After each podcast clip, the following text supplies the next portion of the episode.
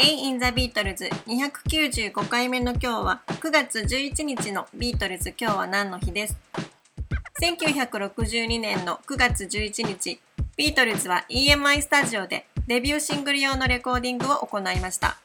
ビートルズは6月6日に初めて EMI スタジオで4つの楽曲のレコーディングを行っていましたがその時の音源はどれもデビューシングルとしては採用できるものではなかったため9月4日に改めてジョン、ポール、ジョージ、そして新しくメンバーとなったリンゴの4人で2回目のセッションを行いました。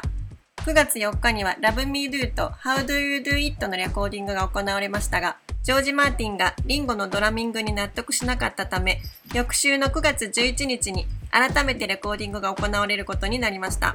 この日、ジョージ・マーティンは別の用事があったため、ロン・リチャーズがプロデュースしています。彼はそれ以前に何度か仕事をしたことのあったセッションドラマーのアンディ・ホワイトを雇い、彼にドラムを担当させました。リンゴはスタジオに着くと自分ではないセッションドラマーが用意されていて、そのことにとてもショックを受け、自分もピート・ベストのようにビートルズをクビになるのではないかと考えたそうです。そしてこの日レコーディングした Love Me Do ではタンバリンを、PS I Love You ではマラカスを担当していますが、ドラムを叩かせてもらえずに気が狂いそうだったと語っています。この時32歳だったセッションドラマーのアンディ・ホワイトは金曜日に週明けに EMI スタジオで仕事をしてほしいという電話があったと語っています。彼の最初の妻がリバプール出身だったためビートルズの名前は聞いたことがあったということですが彼らの音楽について詳しく知っていたわけではないので当日ジョンとポールと話しながら作業を進めていったとも語っています。アンディ・ホワイトは当時のグループはアメリカのヒット曲などをカバーするのが普通だったけどビートルズは彼らのオリジナルの楽曲を演奏しまたそれが新しく何か特別なものだったのでとても感銘を受けビートルズと一緒に仕事ができたことは本当に楽しい経験だったと語っています。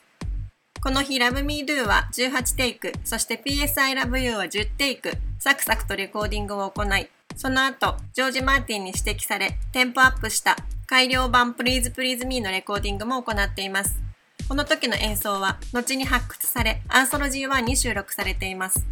ビートルズのデビューシングル Love Me Do は最初のプレスでは9月4日のリンゴがドラムを叩いているバージョンでリリースされましたが、翌年の4月に再びシングルとしてリリースされたバージョンにはアンディ・ホワイトのドラミングの方が採用されたということです。この9月の EMI スタジオでのレコーディングセッションでビートルズはコントロールルームに入れてもらい、そこで自分たちの演奏を聴くことができました。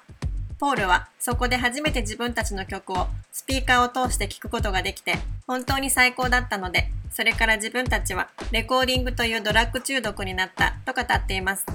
ジョンとポールはそれ以降アルバムの楽曲を制作する時もその時の興奮がずっと頭に残っていてもっといいものが作れるように頑張ろうと思って曲作りに励んだとも語っています